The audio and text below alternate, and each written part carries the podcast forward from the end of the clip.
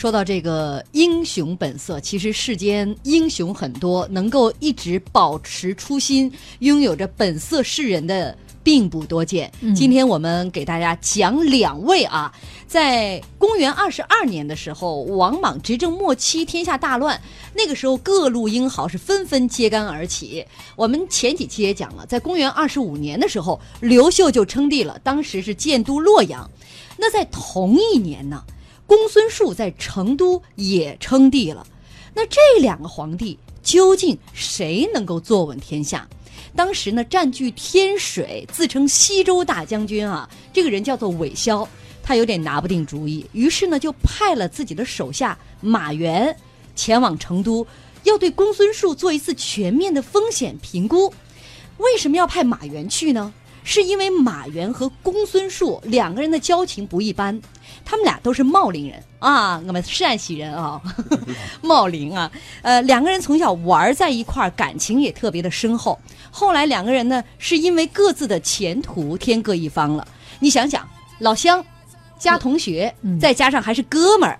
这三层关系让马原本人对这次相见特别的期待，你就想想一想，老乡见老乡，是两眼泪汪汪。就是十年同学会，二十年同学会，每到这个时期的时候，哎呀，那都心里十分期待。我这个年龄是这两个十年都参加过了。幼幼儿园是吧？幼儿园同学，说对了。呃，马原一路上脑补了各种两人见面的场景。什么聊嗨了、喝醉了、唱美了，反正同学聚会的种种场景啊，他都想象了一遍。但是当他到了成都，他才发现，眼前的公孙述早就已经不是当年睡在他上铺的那个兄弟了。嗯，当接见马原的时候，哈，这个公孙述高高坐在金銮宝殿之上，武士林立，戒备森严，而马原依旧是。按照这个规定的宫廷礼节，参拜之后啊，连话都没有说上一句，就被礼宾官给送回到了宾馆。随后呢，礼宾官还给了他一身衣服。这马云很纳闷儿，打开一看，差点气得吐血啊！这是一身专门为他赶制的，用布做的，象征着平民身份的衣服和帽子，人为拉开了这兄弟俩之间的一个身份的芥蒂。明白告诉你，你是一个布衣百姓，我已经贵为天子了。没错，这马原就穿着这一身布衣去参加公孙述准备的饭局。不过这一顿饭啊，吃的是并不舒坦。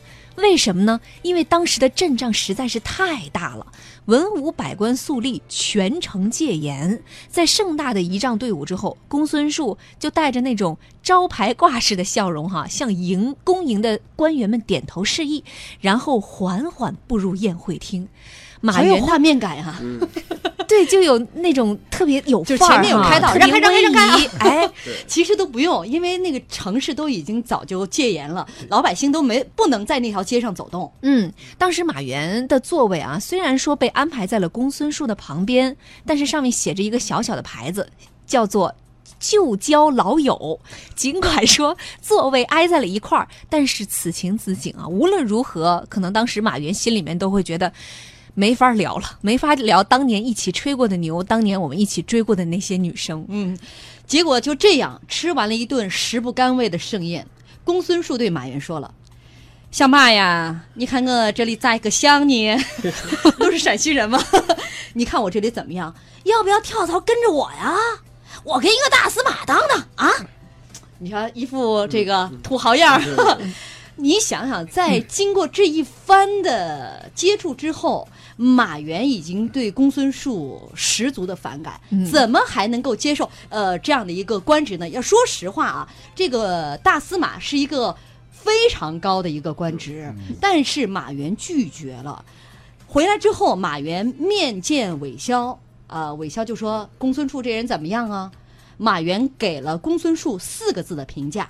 井底之蛙，嗯，当年睡在上铺的好兄弟，哈，这么一番下来，得了这么四个字的评价，井底之蛙，可见马原对，呃，他当时这个心里面的反感程度已经到了一定的程度了。你们说这个马原他是期待值太高，还是说公孙述他实在是太不聪明？公孙述这个人实在是太不聪明了。我 这个答案好像直接给分题。是吧？是这样的，就是好，就是柏杨老师，台湾的著名的历史学家柏杨老师说过这么一句话呀：公孙述像个什么呢？像一个开屏的孔雀，就他只是弄得很花里胡哨的来吓唬一下我的老同学，跟你在这里炫耀，就是说，你看你啊，我们当年我学习还不如你呢，你再看你现在怎么样呢？他是这样一种心态，是有一种炫耀、小人得志的心态，所以形容他是井底之蛙嘛。另外有一点，我觉得这个公孙树心里也是很强的自卑感，嗯，就是觉得跟你有以前可能有差距，想用这种所谓的报复心理或者是填补效应，就是怎么形容呢？就是以前我可能在你面前很自卑，现在我要加倍的赚回来，面子上要过得去，这样的一种心态啊。嗯，你知道吗？这个跟就现在的同学会太像了。对，嗯，对，很多同学比较不太愿意去参加这同学会啊，总觉得自己很自卑，觉得参加同学会的都是成功的人士，都是去嘚瑟去的，都去炫耀这个衣锦还乡的，说你看我现在是什么头衔啊？你看我现在有多少成就啊？你看我多多么多么荣光啊？我多么多么做就是做啊同学确实要叙叙旧情，但是似乎似有似无当中一直在进行各种比较。对这种比较啊，就对同学会是一个伤害。所以，一般办同学会，像我就做同学会的时候，一定大家要要有一个这个规则感。我们只谈过去，我们不谈现在。你现在什么官职，你现在什么高位，对，跟我们都没关系。我们只说同学情谊。对，就像《夏洛克烦恼》里面的一句很著名的台词，当夏洛在那里装的很那个土豪似的，他的同学回了他一句：“只身赴宴鸡毛装，都是同学装鸡毛，都是这样，你何必呢嗯，其实就谁不了解谁啊？对对对，曾国藩有一句话，我觉得就是说的很对啊。他就说：“说人之短，乃护己之短；夸己之长，乃济人之长。夸己之长啊，其实乃济人之长。就是往往人缺什么，愿意炫耀什么。就当你在同学会的时候，或者当你就面对旧情故交的时候，你在夸耀的时候，其实你是觉得你以前很缺这个东西。嗯，你以前其实也想夸耀，但是你没有资本。现在你终于有了。为什么说井底之蛙？为什么说这个小人得志呢？就是他其实以前一直想有，只是他以前没有。嗯那突然之间有了暴发户，然后就开始暴露他真实的嘴脸了。所以就有这样的一个人，就会觉得他不会有大出息的，因为今天他可能有了，但是他不一定能够守得住，因为这些东西显然不是应该他所有的。对，嗯就是在可以有一个佐证来证明陶老师的观点。其实公孙述这个人，按照历史上的记载，他是很缺乏安全感的。这个词当然是现在的词了，就是他是个特别任人唯亲，而且特别猜疑不下。基本上所有的人，只要跟他没有血缘关系的话，最后都会离他而去的。所以这样的人，他对同学的故交，也缺失一种出于因为当年安全感的缺失，我缺这个，所以我要补这个这样的一种心态。嗯，会不会马原也有点多心呢？因为人家毕竟都称帝了，他按照皇帝的整个的规制来进行跟平民的相见呢。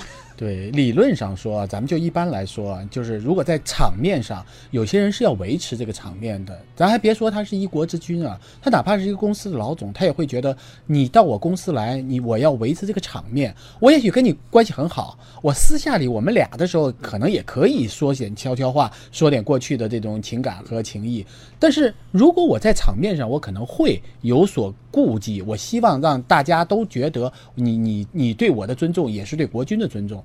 但是这个里面就有一个区别，就是我我可以摆这些谱是没有问题的，但是就是当我们只有我们俩人的时候，你应该知道说，你看我们必须得排这个谱，这样把这个场给圆过去，说明你内心深处并不真的计较这个谱。嗯，但如果你圆不就有一些过去，摆谱其实是给别人看对，的，给别人看所以的，就是这个宴会完了之后，公孙述如果再续个摊儿，啊两个人吃个烤串儿，推心置腹，说不定就化解了这份尴尬。对，就说我们下午啊，我们就要摆这个谱，关键是你要摆个摊儿旁边再穿个貂包个蒜，这马原又得走。